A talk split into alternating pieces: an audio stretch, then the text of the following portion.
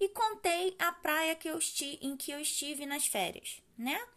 Dentro da história, eu paro, faço a descrição da paisagem, faço a descrição das pessoas e volto a narrar o que aconteceu. Isso também pode acontecer se eu estiver conversando com uma amiga e quiser contar que eu vi um vestido lindo numa loja. Com certeza eu vou parar de contar, descrever o vestido lindo e voltar para o que eu estava contando, certo?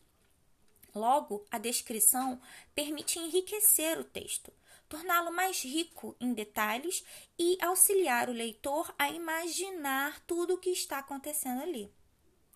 Agora que você já sabe o que é descrição, vamos treinar um pouco? A tarefa de hoje, segunda-feira, para os alunos de sexto ano e PEJA é exatamente descrever. Vocês vão descrever as imagens que eu enviei para vocês na tarefa de hoje. E os alunos das outras séries, se quiserem praticar também, é só olhar na pasta de português do sexto ano ou das turmas do PEJA 2, bloco 2, e treinarem a descrição. É só olhar as imagens e descrevê-las no caderno de vocês. Até a próxima. Boa semana!